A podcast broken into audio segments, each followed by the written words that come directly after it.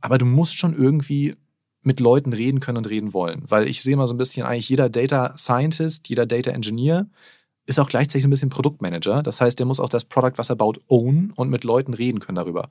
Analysten sowieso, da ist es einfacher, da sind auch meistens Rampensäue, das ist super. Aber ja, also ich, ich achte auch so ein bisschen auf dieses, äh, auf das Rampensau-Ding. Das ist wichtig, das mit drinne zu haben, weil wenn du das nicht hast, dann äh, erklärt keiner, was wir da eigentlich die ganze Zeit gerade machen.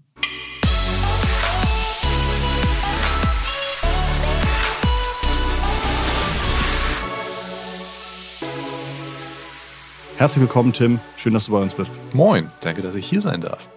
Tim, erste Frage ist natürlich sehr naheliegend. Wie bist du heute zu uns ins Büro gekommen? Äh, zu Fuß tatsächlich. Oha. Ja, ist jetzt vielleicht ein bisschen komisch, aber. Sollen wir es nochmal neu aufnehmen?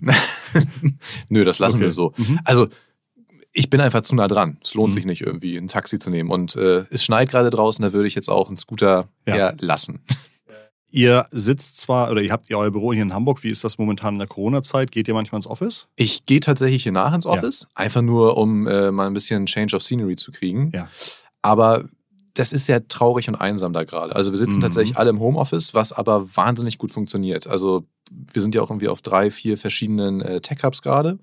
Und das war früher immer schwierig, ist inzwischen großartig, weil alle sind remote, jeder ist gleichberechtigt, funktioniert tatsächlich teilweise besser als vorher. Okay. Jetzt sind wir schon fast mitten im Gespräch. Ich möchte Ja. aber nochmal, dass du vorher erzählst, was machst du bei FreeNow und was hast du vielleicht davor gemacht? Äh, bei FreeNow bin ich der Vice President Data. Das heißt, ich kümmere mich um alle Data-Teams. Wir haben es tatsächlich gerade so, dass wir ein großes zentrales Data-Team haben. Das heißt, ich habe unter mir Data Analytics, was sich in Produkt, Business, Marketing, Operations äh, so ein bisschen aufteilt. Analytics Enablement, was du so als klassische BI bezeichnen könntest, die sich darum kümmern, dass äh, Tableau funktioniert, die sich ein bisschen ums Tracking kümmern. Ebenso mehr der Support für Analytics. Dann haben wir noch Data Engineering, was dann auch wieder mehr Support ist, die sich um die Plattform kümmern. Das heißt, was ist wirklich gerade da an Tech-Stack von uns da, die den Tech-Stack mit Daten befüllen, aus Third-Party-Daten, aus unseren internen Daten, Real-Time-Streaming, alles durch die Bank weg. Und dann habe ich natürlich noch ein Data Science-Team, die äh, diese ganzen Daten nehmen, die mit Analysten sehr viel reden und daraus dann äh, fancy Machine Learning-Modelle bauen. Manchmal auch nicht ganz so fancy, aber auf jeden Fall Sachen, die wir als Produkt in unserer App benutzen können.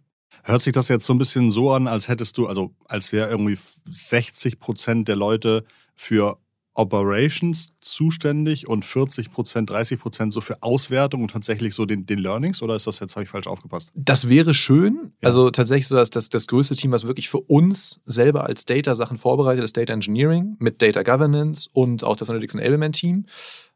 Wir probieren so ein bisschen, dass das so ein Drittel von der gesamten Belegschaft ist. Das ist aber mal schwierig, weil natürlich Analysten, Analysten viel mehr gebraucht werden. Da ist immer viel mehr Druck drauf, da neu einzustellen.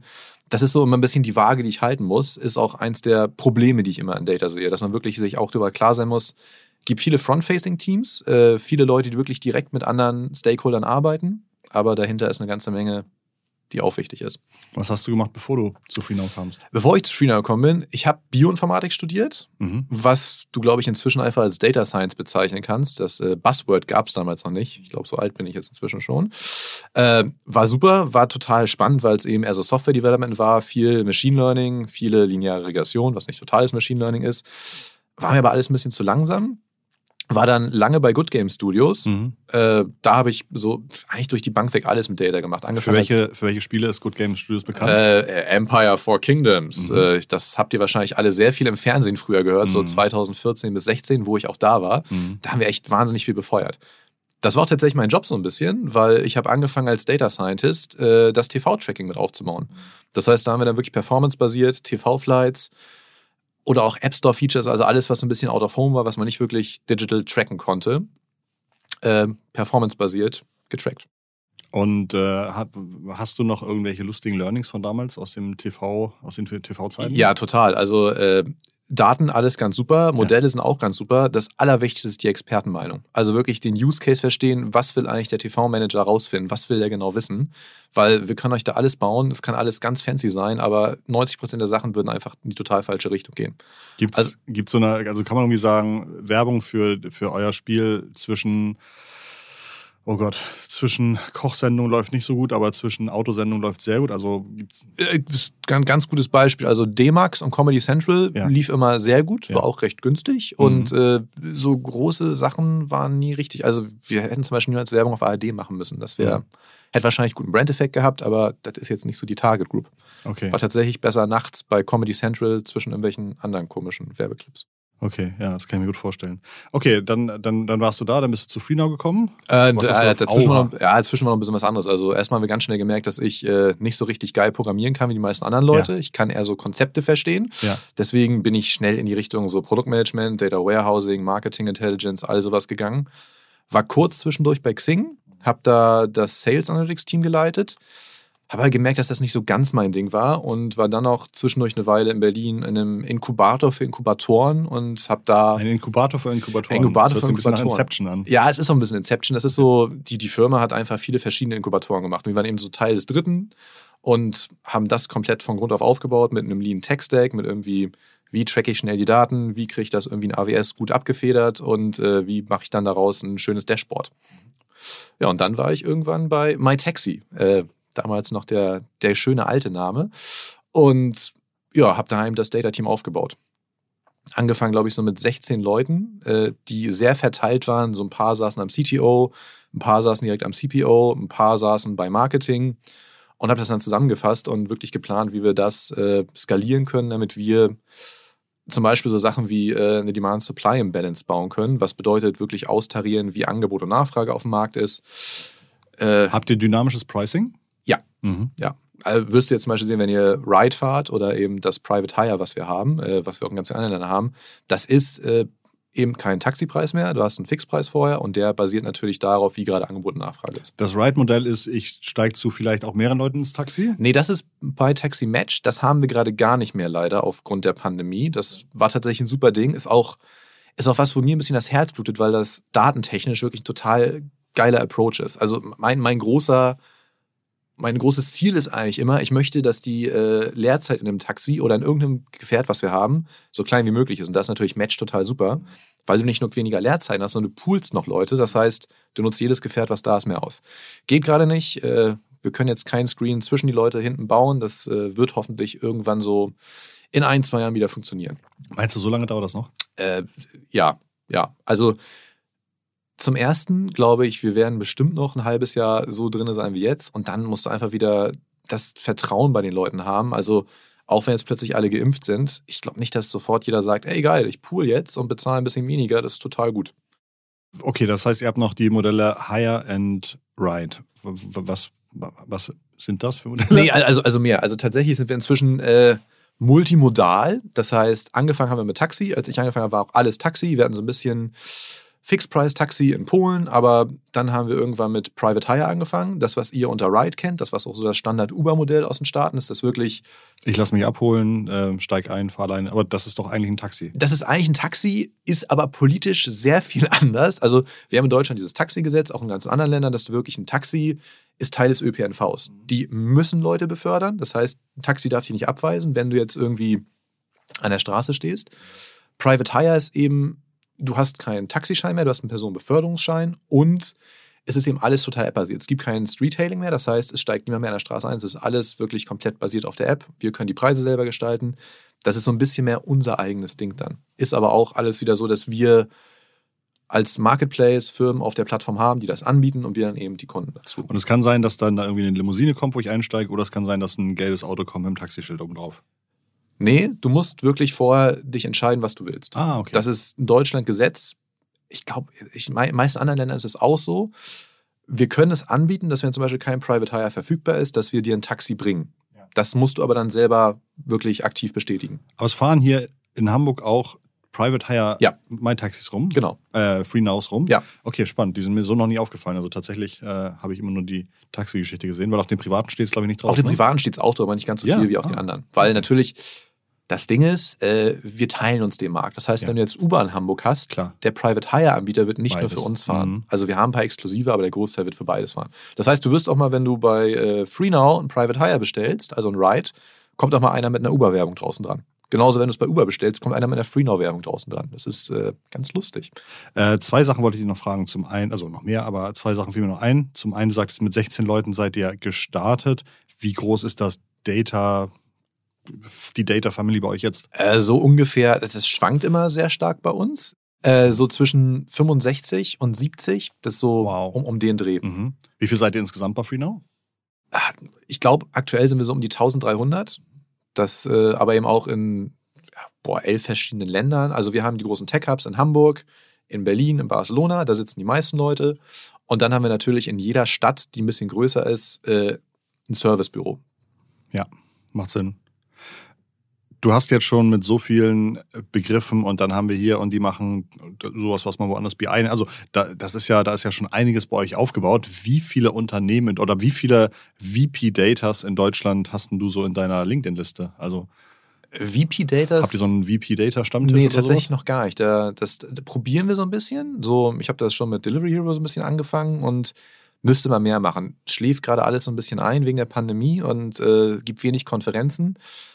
Sind schon so 30, 40. Aber was, was lustigerweise viele Leute sind, mit denen ich mal zusammengearbeitet habe, die dann irgendwie sich weiter in die Richtung entwickelt haben. Aber halt auch nicht 100, ne? Also Nee, Schon nee, eher- nee so, so viel ist es nicht. So, also tatsächlich noch viel, viel weniger Leute, Mhm. die einen Chief Data Officer-Titel haben. Das gibt es fast gar nicht bei uns. Viel Head of Data. Also es sind schon eine Menge, die wirklich irgendwie in so Führungspositionen sind, aber es kommt ganz stark auf die Firma an, wo das angesiedelt ist, wie hoch das angesiedelt ist.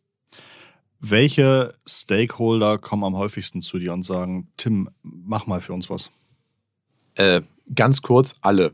Also äh, tatsächlich, äh, wir sitzen aktuell im Produkt. Ich arbeite wahnsinnig viel mit dem Marketing zusammen. Das sind natürlich so die beiden größten Stakeholder, so die Commercial-Seite und die Produktseite, das ist das Wichtigste. Es kommen aber alle. Es kommt Customer Care, weil sie gerne möchten, dass wir ihre Daten ins Data Warehouse packen, damit wir mehr Informationen haben, mehr auswerten können, wie das funktioniert, was sie da machen. Äh, es kommt teilweise das People-Team für irgendwelche Budgetprozesse. Es kommt äh, Finance, weil sie andere äh, Wechselkurse haben möchten im Data Warehouse, genauere tägliche. Also eigentlich, eigentlich kommt jedes Team. Ich glaube, das einzige Team, was nicht so oft kommt, ist unser Office Management. Aber sonst sind wir so, stehen wir ein bisschen zwischen allen Stühlen, was aber auch der Sinn der Sache ist, weil wir eben auch so alle Sachen ein bisschen verknüpfen müssen. Erinnerst du dich noch an dein, dein erstes Projekt oder deine erste Anforderung, als du angefangen hast? Was, was war den Leuten am wichtigsten? Gut, dass du hier bist. Aber bei, bei FreeNow war das allererste Ding, waren zwei Sachen. Äh, das erste war, hier, wir dürfen jetzt irgendwie so ein bisschen einen Fixpreis machen. Das heißt, wir müssen ganz, ganz schnell es hinkriegen, dass wir Angebot und Nachfrage in äh, Echtzeit erkennen können. Wo ich mir an die Infrastruktur ankam dachte so, ja gut, wir kriegen die Daten alle 24 Stunden. Das müssen wir komplett von unten aufreißen. Haben, wir- haben wir dann gemacht, funktioniert super inzwischen. Äh, und das andere war, lag auch ein bisschen daran, dass der CMO, den ich ein bisschen länger kenne, auch zur gleichen Zeit kam, dass wir gemerkt haben, äh, Marketing-Tracking gibt es auch nicht. Also das nächste, was wir gemacht haben, ist wirklich Apps-Flyer reinzuziehen, uns ein Tool zu suchen für Marketingkosten, alles zu verbinden, dass man wirklich genau weiß, der User kommt über diese Kampagne, diese Kampagne hat diese User mit drinne, hat dadurch den Reach, hat dadurch äh, die Qualität der User. Bisschen schade, weil mit dem Verlust der IDFA bald ist das so ein bisschen nichtig. Das heißt, wir gucken jetzt gerade wieder, wie wir es weitermachen. Aber Was heißt das? Verlust der IDFA? äh, mit iOS 14, ich glaube 14.4, 14. was jetzt rauskommt, werden wir das Problem haben, dass die äh, User zustimmen müssen, wenn die IDFA, das ist der Identifier, den jede, jedes iPhone zurückschickt, äh, getrackt werden darf. Und darauf basiert eben dieses ganze Mobile Measurement. Das heißt, wenn du auf einen Link klickst und später unsere App runterlädst, wissen wir nur darüber, dass die IDFA getrackt wird, wer du bist, wo du drauf warst. Das wird spannend, da sind wir auch schon viel dran, aber es wird eben auch nicht langweilig. Hm. Gibt es denn da gute Lösungen für die Zuhörer, für die das gleiche, die das gleiche Problem haben, das in einem halben Nachmittag zu lösen? Nee, nein. Also es gibt eine ganze Menge Sachen, wo wir gucken. Ich habe ja schon mal gesagt, ich habe früher TV-Tracking gemacht. Es wird viel auf, äh, wie nennt man das auf Deutsch, auf mehr inkrementellen äh, Growth oder sowas gehen, dass du wirklich dir das Marketing-Mix-Model auf einem sehr viel höheren Level anguckst, auf Channel-Basis, auf äh, Kampagnenbasis, aber nicht mehr weiter runter auf den User gebrochen. Das wird nicht mehr so gut gehen. Wir werden am Anfang auch die Android-Daten haben. Das heißt, da wissen wir das genaue Tracking, da kann man dann Modelle draus bauen, aber um ganz ehrlich zu sein, wir wissen noch nicht, wie wir es machen. Wir, wir gucken uns viel an, wir haben viele Ideen, wir reden mit vielen verschiedenen Firmen, die so dieses inkrementelle Ding gehen. Aber es ist äh, noch nicht ganz klar, was passiert. Du weißt ja auch gar nicht genau, wie viele Leute wirklich sagen, ich track mich, fein, dadurch habe ich bessere Informationen aus der App oder das nicht machen. Wie kurz vorher habt ihr eigentlich da schon davon Bescheid bekommen, dass Apple da aufhört, das automatisch per Standard mitzuschicken? Also so, so ein bisschen fließender Prozess. Mhm. Äh, wir haben das schon zwei, drei Monate vorher erfahren, dass schon. das geplant ist. Das war, war letztes Jahr so Sommer, Herbst. Dann sollte es passieren, dann wird es nochmal alles zurückgepusht, weil Apple gesagt hat, die Developer brauchen mehr Zeit. Ich bin mir sehr sicher, dass da von Facebook und vielen anderen großen Publishern wahnsinnig viel Gegenwind kam. Ja, absolut. Welche Daten kommen aus den Fahrzeugen, die ihr so habt? Oh, äh, kommt drauf an. Also das, was wir am meisten benutzen, ist tatsächlich die Position. Position ist für uns das Wichtigste, wirklich zu wissen, wo ist das Taxi, der Scooter, der E-Roller, äh, das Carsharing-Auto gerade, damit wir es eben den Usern anzeigen können. Genauso ist diese Position total wichtig, um eben auch zu verstehen, wo Angebot und Nachfrage ist. Das heißt, ich muss eben genau wissen, wo macht ein User die App auf, wo ist gerade ein Fahrzeug. Und das ist so die größte Information. Der Großteil der anderen Sachen für die Fahrzeuge ist wirklich eher statisch, dass wir wissen, was für ein Fahrzeug das ist, äh, wie viele Plätze das hat. Äh, wo wir inzwischen ganz viel dran sind, ist der Emissionswert. Wir haben ja, glaube ich, vor ein paar Wochen gerade groß äh, angekündigt, dass wir 2030 emissionsfrei werden wollen und bis 2025 die Hälfte. Das heißt, das ist jetzt eins unserer großen neuen Projekte, die Informationen aus jedem Auto rauszukriegen, natürlich viel auf elektrisch umzustellen und das eben als statische Daten auch zu haben. Damit wir auch genau sehen können, dem User sagen können, du hast jetzt dieses äh, Fahrzeug genommen, dadurch hast du so und so viele Emissionen gehabt. Hättest du das genommen, wäre es weniger oder das war jetzt eben das Beste, das hättest machen können. Könnt ihr sehen, ob ich zu schnell fahre? Ja, theoretisch schon. Also wir können es nur sehen, ob du zu schnell fährst, ja. wenn du einer von unseren Fahrern bist. Mhm. Äh, zum ah, Beispiel okay. bei Carsharing und ja. bei Scootern. Dadurch, dass es nicht unsere eigenen Fahrzeuge sind, sind die anderen auch nicht. Aber dadurch, dass wir eben da mit vielen Partnern zusammenarbeiten, ist da die Datenintegration nicht so stark. Bis jetzt sind wir auch immer überlegen, ob wir das zusammen machen.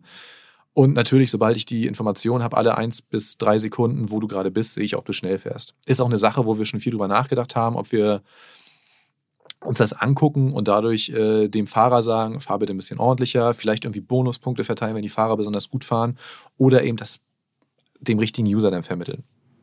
Hast du Beispiele, wie durch eure hoffentlich gute ähm, Datenfähigkeit und, und Governance, welche datengetriebenen Marketing-Use-Cases es da gibt, die vielleicht andere Unternehmen so nicht bauen können? Äh, das größte Ding, was wir haben, ist, dass wir versuchen, ziemlich viel vorherzusagen. Das ist so das wirklich Wichtige. Also diese ganze Angebot-Nachfrage im Balance und das, was du eben als Search Pricing draußen kennst, ist auch sehr wichtig. Was wir wirklich viel machen, ist uns das User Behavior anzugucken und dadurch so Sachen zu machen wie am fünften oder siebten Tag vorher zu sagen, wie sich der User die nächsten 30, 60, 90 oder 80 Tage entwickeln wird. Was total super ist, weil du dadurch sehr früh erkennen kannst, die Kampagne, die ich gerade gestartet habe, läuft gut, läuft nicht so gut. Ist, ist natürlich keine genaue äh, Wissenschaft. Wir werden jetzt nicht sagen, User X ist jetzt sieben Tage da, an Tag 90 wird er 1395 Euro äh, Lifetime Value erwirtschaftet haben. Der kommt dann eher in so ein Bucket. Der ist Hoch Value, der ist Niedrig Value, der wird gar nichts machen was aber wahnsinnig hilfreich für alle Marketing-Teams ist. Ah, total, weil wahrscheinlich der, der ähm, die Customer Acquisition Cost relativ hoch ist. Genau. Äh, und so kann man das gar nicht innerhalb von kürzester Zeit sehen. Nee. Okay, das heißt, ihr sammelt ein paar Tage Daten und wenn ihr sagt, das ist eigentlich jetzt eine acht Wochen Kampagne, aber an Tag fünf können wir schon sehen, das geht in die falsche Richtung. Dann können wir es abschalten. Genauso gut können wir sagen, oh, die Kampagne ist recht teuer, macht ja. das wirklich Sinn? Ja. Wenn wir aber sehen, da kommen nur Top-User rein, klar, dann mehr raufschaffeln. Super.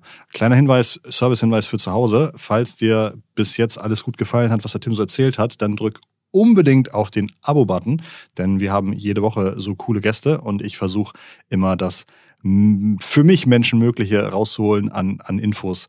Äh, insofern hoffe ich, dass ihr das gut findet und auf den Abo-Knopf drückt. Tim, wie muss eine Company aufgestellt sein, die von sich sagt, Daten sind relevant für meine Zukunft. Also ich versuche jetzt auch ein bisschen wieder für die Zuhörer rauszufinden, ob sie bei sich mal gucken, ob es irgendwie reicht, den einen Data Analysten zu haben oder ob du sagst, das ist eigentlich äh, für die nächsten fünf Jahre schwer vorstellbar, dass das reicht. Also das Allerwichtigste ist, ich kann das mal so ein bisschen anekdotisch mhm. erzählen, wenn du in eine neue Firma reinkommst und äh, gesagt kriegst vom Produkt oder von Tech, ah, wir haben dieses neue Feature, da müssen wir noch Tracking machen, das machen wir lieber nicht, das ist ja nur Overhead so der erste Punkt. Also es muss auf jeden Fall bei allen ganz klar sein, wenn ich irgendwas baue, muss ich irgendeine Möglichkeit haben zu erkennen, was da eigentlich passiert. Das heißt, was ich mal am liebsten sage, ist, die Leute müssen den Use Case verstehen, den sie eigentlich lösen wollen und auch eine grobe Idee und Hypothese haben, wie eigentlich dieses Feature, ob das jetzt ein Produktfeature ist, ob das irgendwas ist, was du, äh, ob das eine neue Kampagne ist, Du musst eine Idee haben, was du eigentlich wissen willst. Und dann müssen diese Daten gesammelt werden. Anders geht's gar nicht. Die Größe der Firma ist und auch die Größe des Data Teams ist total irrelevant, muss ich ganz ehrlich sagen. Also ich war in Firmen, wie zum Beispiel jetzt in dem Inkubator, was ich erzählt habe, da habe ich alleine angefangen, da habe ich alleine eben das Tracking aufgebaut und äh, den Tech-Stack und das Dashboard. Das reicht meistens. Wenn du einfach ganz klar gesagt, eine ganz klare Struktur hast, das ist der Use Case, das müssen wir nur füllen, ist das fein. Du wirst aber viele Firmen haben, ich glaube, wir sind ein ganz gutes Beispiel, wo wahnsinnig viele Leute wahnsinnig viel wissen wollen. Also wir sind total datengetrieben. Oder sagen wir so, datengetrieben ist immer, hört sich sehr, sehr gut an. Das kann alles immer noch viel, viel besser sein. Also wir müssen Daten benutzen, um Entscheidungen zu treffen. Tatsächlich ist nicht alles da, habe das ja vorhin schon gesagt, als ich angefangen habe vor drei Jahren, gab es keine Echtzeitdaten. Das war natürlich total schwierig. Und äh, es kommt wirklich drauf an. Also ich muss sagen, je nachdem, wie groß die Firma ist, ein Data Science Team ist was, was du dir leisten solltest, wenn du wirklich den Nutzen dafür hast. Also nicht von Anfang an sagen, so, wir fangen jetzt mit Data an, wir brauchen fünf Analysten, drei Data Scientists, fünf Data Engineers. Würde ich tatsächlich das Geld lieber am Anfang in die Data Engineers stecken und auch nicht Analysten, weil äh, ich sage immer ganz gerne, keine Arme, keine Kekse. Wenn du nicht das Data Engineering Team hast, was die Daten reinholt und was die irgendwie gut aufbereitet, dann bringt dir der beste Analyst nichts. Dann kann der lange mit CSV-Dateien, mit Excel-Sheets arbeiten. Das skaliert aber nicht. Das äh, ist immer das Problem. Also wirklich von Grund auf das gut aufzubauen ist, du musst den Tech-Stack vernünftig haben und dann darauf mehr skalieren. Kennst du Unternehmen, die vielleicht jetzt nicht in der, also ihr seid ja irgendwie 2008 schon komplett als digitales Unternehmen ja. gegründet worden, 2008 glaube ich? 2009. Okay. Fallen dir Unternehmen ein, die vielleicht jetzt nicht aus der, aus, aus dieser Tech-Zeit kommen, sondern schon vielleicht irgendwie Industrie 2.0 oder 3.0 sind, aber die es trotzdem schaffen, ganz, ganz stark das Thema Daten aufzunehmen in ihre Company-DNA und äh, da tolle Sachen mitzumachen? Ich glaube, sowas wie Otto kannst du ganz gut nennen. Ich habe viele Leute, die kommen von Otto. Äh, Wäre jetzt nicht meine Firma, weil es mir einfach viel zu groß ist, aber die sind super da drin. Also es wissen viele Leute nicht, aber Otto ist einer der größten Online-Händler. Die haben wahnsinnig gute Recommendation Engines auf deren Seiten. Also du kriegst wirklich das angezeigt, was du möchtest. Das ist nicht viel anders als Amazon. Die haben da wirklich richtig gut gelernt und krass geändert, krass gewechselt von dem alten Katalog-Image auf, wir sind jetzt ein richtiges Online-Unternehmen. Schönes Beispiel. Und ähm, wenn ich jetzt eine Führungsperson bin, die vielleicht nicht ganz so tief im Data-Thema drin steckt wie du, aber trotzdem gern wissen möchte, ob meine Firma da gut aufgestellt ist, gibt es irgendwie so eine Art Checkliste, die ich irgendwie mit meinen Datenleuten mal abgehen kann, um zu sehen, wo, wo ist da wirklich Bedarf und wo ist das aber eher nur, wir hätten gerne? Tatsächlich muss ich ja mal wieder diesen Use Case sagen. Wenn, wenn du jetzt irgendwie als Führungskraft in der Firma sitzt und weißt, wir müssen diese drei Kennzahlen unbedingt wissen. Das ist das Wichtigste für uns. Wenn die getrackt werden, wenn die richtig refined werden im Data Warehouse, wenn es da richtige Dashboards für gibt, wo du dir sicher bist, dass die Daten korrekt sind, dann bist du eigentlich schon auf einem guten Weg. Also ich würde wirklich sagen, man muss das alles Step by Step machen. Okay, das, das, mhm. das heißt also, ein, ein Weg könnte sein, dass ich mal so ein bisschen prüfe, ob meine Daten auch wirklich konsistent, zuverlässig. Genau, genau, genau. Okay, spannend. Hast du selbst einen digitalen Datenvorreiter? Also jemand, den du stark findest, der immer wieder tolle Ideen hat, dem du gerne folgst, dessen Blogposts du gerne liest? Ja, also tatsächlich sind das äh, alle möglichen Sachen, die aus Netflix und aus äh, Amazon und Facebook rauskommen. Da ist einfach das meiste, was passiert. Da ich, ich habe nicht mal eine richtige Person, der ich da besonders doll folge. Ich lese Schreibt Netflix irgendwo einen Entwicklerblog oder sowas? Sie schreiben Bücher. Reed Hastings äh, ist tatsächlich so ein bisschen mehr Führungskräftestil, aber der schreibt viel darüber, wie er seine Firma leitet, auch was wichtig ist. Was jetzt gar nicht so richtig datengetrieben ist, sondern wirklich so, wie du mit äh, bestimmten Use Cases, die du hast, umgehen solltest, wie du die richtigen Informationen aus Leuten rauskriegst. Das ist für mich eigentlich fast noch wichtiger. Gibt es für dich ein Tool, ein, ein, eine Software, die du regelmäßig nutzt, die ganz schnell irgendwas so darstellen kann, dass die Leute um dich herum verstehen, was du vorhast? Ja, Metabase und Redash. Es gibt so, also viele was Leute. Was machen die jeweils? Äh, ihr kennt wahrscheinlich alle sowas wie Tableau, MicroStrategy, Power BI das ist so das fertige Reporting-Tool. Metabase und Redash sind so das, das Roughe dazwischen, zwischen dem äh, Hive Hadoop äh, Data Lake und wirklich einem Reporting-Tool. Das heißt, du kannst ganz schnell irgendwelche SQL-Anfragen schreiben, dadurch kleine Widgets bauen, ganz kleine, sehr einfache Dashboards, aber hilft wahnsinnig gut, um Leuten schnell zu vermitteln, äh, wenn ich jetzt diese Kurve länger ziehe, sieht das so und so aus. Das äh, funktioniert super. Das ist auch echt so mein Favorite-Tool, weil ich eine kleine SQL-Query schreibe und sofort irgendeinen Plot daraus habe, mit dem ich sehr einfach Leuten erklären kann, was passiert. Ist super für Realtime-Daten zum Beispiel, weil die irgendwie zu refine in Tableau zu haben, das dauert alles ein bisschen länger. wenn du schnell was wissen willst, ist das richtig, richtig gut. Ist es vielleicht auch für Leute in den Unternehmen, die zuhören, eine gute Idee, um zu sagen, wir brauchen jetzt nicht irgendwie acht Wochen, um zu sehen, ob uns das was bringt, ja. sondern können das irgendwie ja. Deutlich ich, kürzer. Ich würde ich würd sogar sagen, sowas wie Metabase und Redash ist der richtige erste Schritt, bevor man sich sowas wie Tableau oder MicroStrategy holt. Oder vielleicht sogar zu sagen, mein anderer großer Favorit ist Data Studio von Google. Das äh, ist echt, also ich glaube, das beste Reporting-Tool, was man haben kann. Ist ein bisschen schwierig, teilweise Daten einzukriegen, aber intuitiv und kann eigentlich alles, was du brauchst. Wenn du dir Leute anguckst für dein Team, für euer Team, ja. auf was achtest du dabei? äh, ich bin inzwischen tatsächlich echt weit weg von irgendwelchen technischen Skills. Das ist, äh, da bin ich, bin ich raus. Äh, wo ich ganz viel drauf achte, ist, ich stelle ihnen immer die Frage, was ist dein Lieblingsprojekt gewesen und was möchtest du eigentlich bei uns machen? Und ich achte wahnsinnig darauf, ob sie mir erklären können, was das Business von ihnen will und wie sie das mit ihren Data Skills gelöst haben. Das ist so das Allerwichtigste. Ich meine, es werden mich Leute dafür hassen. Ich habe früher auch das gehasst. Du kannst einfach fast alle Data-Sachen super irgendwo online lernen. Es gibt großartige SQL-Kurse, es gibt richtig gute Data Engineering-Kurse für Spark, Scala, für Data Warehousing. Data Science, Machine Learning ist immer so ein bisschen zweischneidiges Schwert. Da ist es gut, wenn du das richtig studiert hast, aber du kannst dir das alles aneignen. Das Wichtige ist wirklich den Schnall zu haben zu verstehen, was die Leute von dir wollen. Äh, was wir zum Beispiel gerade viel gemacht haben, ist, Leute aus irgendwelchen Business-Teams rüberholen, die viel mit äh, Tableau, mit Excel schon gearbeitet haben, jetzt aber gesagt haben, ich finde das alles total spannend, ich, ich finde Analyse total gut, ich würde das gerne bei euch weiter lernen. Und das funktioniert richtig, richtig gut.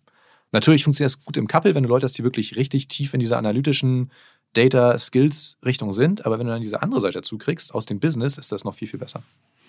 Gibt es auch umgekehrt Antworten, bei denen du sofort weißt, oh, das passt überhaupt nicht? Ja, äh, die guten alten Buzzword-Antworten. Äh, wenn du jemanden im Interview hast und ihn fragst, wie willst du das Problem lösen? Und das, die erste Antwort ist, ja, neuronales Netz. Da schalte ich ab. Das ist so bei mir, okay, es sei denn, es kommt danach eine total geile Erklärung, warum das neuronale Netz wichtig ist. Aber ich kann jetzt auch 20 Machine Learning-Methoden sagen, die ich einfach runterbete. Das ist aber so, dieses Buzzword-Geschruppe bringt mir nichts. Das ist nicht sinnvoll. Der nächste, das, die nächste Red Flag ist wirklich, mit Leuten reden zu können. Also es ist ein bisschen schwierig, weil natürlich Data Development, die Leute sind teilweise ein bisschen introvertiert. Die können da nichts für. Das ist einfach so. Das ist, glaube ich, auch so das Naturell. Aber du musst schon irgendwie mit Leuten reden können und reden wollen. Weil ich sehe mal so ein bisschen, eigentlich jeder Data Scientist, jeder Data Engineer ist auch gleichzeitig ein bisschen Produktmanager. Das heißt, der muss auch das Produkt, was er baut, own und mit Leuten reden können darüber. Analysten sowieso, da ist es einfacher, das sind auch meistens Rampensäue, das ist super. Aber ja, also ich, ich achte auch so ein bisschen auf dieses, äh, auf das Rampensau-Ding. Das ist wichtig, das mit drinne zu haben, weil wenn du das nicht hast, dann äh, erklärt keiner, was wir da eigentlich die ganze Zeit gerade machen. Okay, sehr gut. Kann ich mir sehr gut vorstellen. Wenn ich dich jetzt nochmal in meiner letzten Frage bitte, so ein bisschen fast forward in fünf Jahren zu gucken. Was schätzt du, wo Unternehmen in fünf Jahren sagen, shit, hätte ich da mal 2021 ein bisschen mehr Mühe, Ressourcen und Prio aufgegeben. Was ich gerade richtig wichtig finde, was ich auch bei uns in der Firma sehe, wir müssen viel mehr auf die internen Prozesse in Data achten, sowas wie Data Quality, Data Lineage, äh, das, was du im Allgemeinen als Data Governance bezeichnest. Die Story dazu ist, wir sind echt viel gewachsen. Das heißt, wir sind jetzt von diesen 16 Leuten, die ich am Anfang hatte, auf ja, 65, 70 und die Menge der Daten, die reinkommt, hat sich verzehnfacht. Dadurch, dass wir neue Märkte angeschlossen haben, dadurch, dass wir eben sowas wie Ride gestartet haben, Scooter E-Roller, alles Mögliche. Die Dokumentation der Daten ist wahnsinnig wichtig. Die Dokumentation der Daten zu verstehen. Diese Information kommt aus dem Tracking-Event, geht dann in diese Tabelle, wird dann so und so refined, da ist die Business Logic hinter. Das bedeutet das Feld, was du da zum Schluss ein Tableau siehst eigentlich. Also wirklich ganz doll darauf zu achten, dass wir den kompletten Datenfluss verstehen. Weil wir natürlich wahnsinnig viel reingepumpt haben und das bleibt einfach auf der Strecke. Du versuchst das irgendwie äh, in einem Confluence in einer Confluence-Page zu machen, in einem Google-Sheet, aber das funktioniert nicht. Das heißt, was wir jetzt gerade machen, ist wirklich Data Governance hart aufzubauen. Wir kriegen jetzt gerade einen Data-Katalog, der dir wirklich, äh, ist ein total geiles Tool, den, das packst du auf deine Infrastruktur, auf sowas wie Hadoop, auf Hive, auf AWS, auf alle Sachen, die du da hast. Der zieht sich automatisch die Informationen raus und guckt, wie die Sachen connected sind. Es gibt ja diese HQL-Files, die wirklich quasi die Business-Logiken sind zwischen den verschiedenen Tabellen das zieht das Ding raus und baut dir daraus ein wunderschönes Bild, wie die Daten von wo nach wo fließen, wie was verknüpft ist. Und jeder weiß dadurch genau, was wo ist. Und das ist wirklich eine Sache, wo wir auf viel, viel mehr uns drauf fokussieren müssen. Also Data Governance und die Priorisierung und zu verstehen, was eigentlich gerade am wichtigsten ist. das Problem, was du in großen Firmen auch noch viel hast, neben dem Punkt, dass einfach keiner komplett versteht, welche Daten da sind, welches Dashboard jetzt das Richtige ist, ist auch, dass alles wichtig ist gleichzeitig. Alles ist wichtig, alle Leute wollen Daten haben, alle Leute sagen, ich brauche das jetzt ganz dringend. Wir müssen als Data viel härter daran werden, mit den Stakeholdern, mit den verschiedenen Stakeholdern zu priorisieren, was gerade am wichtigsten ist. Für die Firma und nicht nur für sie selber. Mir fällt noch etwas ein, was ich dich gerne fragen wollte. Hau fällt raus. dir dein größtes oder euer größtes Fail-Thema ein, wo irgendwas so, keine Ahnung, eine Riesendatenbank gelöscht wurde, kein Backup oder wo ihr gesagt habt, oh Mann, jetzt haben wir das ein Jahr gesammelt, aber eigentlich brauchen wir was ganz anderes? Äh, ja, das geht auch so ein bisschen in die Data Governance Richtung oder User Rights. Es gibt teilweise zu viel Zugriff auf zu viele Sachen. Das äh, bedeutet, wir versuchen alles nicht im Produktivsystem zu machen. Das heißt, alles wird natürlich aus dem Produktivsystem rausgezogen, damit die App darauf baut und äh, läuft in einem Data Lake ein. Es gibt aber Situationen, wo jemand dringend auf die Produktivdaten muss, auf die Produktivdatenbank. Und das ist uns zum Beispiel schon mal fast passiert, dass dadurch die ganze App vor die Hunde geht, weil eben irgendjemand eine große Query absendet, weil er irgendwas ganz Wichtiges gerade braucht. Das darf nicht passieren. Also das heißt, da müssen wir noch viel, viel stärker dran werden, wirklich diese Access Rights Dollar zu beschränken. Ist natürlich auch eine ganz große GDPR-Sache. Das heißt, im Produktivsystem sind mehr persönliche Daten. Da müssen wir, da sind wir schon ziemlich gut, müssen wir aber echt noch viel, viel genauer werden. Aber es ist wahrscheinlich schwierig, so eine große Geschichte irgendwie nochmal als Testsystem aufzubauen oder so, ne? Ja, haben wir aber tatsächlich. Wir haben, wir haben ein Testsystem, aber ja, die Produktivdatenbank hat einfach mehr Daten. Das Ja. ist das Ding. Also wenn du was Wichtiges gerade sehen willst, dann hilft das, diese Beta zu haben, die alle FreeNow-Nutzer haben, die alle FreeNow-Mitarbeiter haben, aber da ist manchmal schon mehr, was du irgendwie sehen wollen willst. Da muss es aber eben so sein, dass diese Daten in Data Lake gezogen werden und du darauf arbeitest. Wow, viel, viel, viel gehört, viel gelernt. Äh, ganz, ganz herzlichen Dank, Tim. Gerne. Ähm, mein persönlichen Tipp an den Zuhörer zu Hause, folgt Tim auch auf LinkedIn. Ich hatte da in der Vorbereitung ein klasse Video gesehen, wo du erklärst, wie du äh, diese ganze äh, App-Tracking-Geschichte aufbaust. Ähm, ich glaube, da veröffentlichst du, veröffentlichst du immer mal wieder Ja. spannende Insights. Ähm, das mache ich nämlich jetzt auch. Bevor ich dich zu Hause so ein bisschen in die Woche entlasse, möchte ich mich noch ganz herzlich auch für deine Aufmerksamkeit bedanken und freue mich schon ein bisschen darauf, genau dich beim nächsten Montag wieder hier bei Digitale Vorreiter zu begrüßen. Bis dahin, hab bitte eine tolle Woche und vielleicht fallen dir mit dem Input von Tim schon ein paar gute Improvements für dein Business ein. Ganz, ganz liebe digitale Grüße von Tim von FreeNow. und Christoph von Digitale Vorreiter. Bis nächste Woche. Ciao.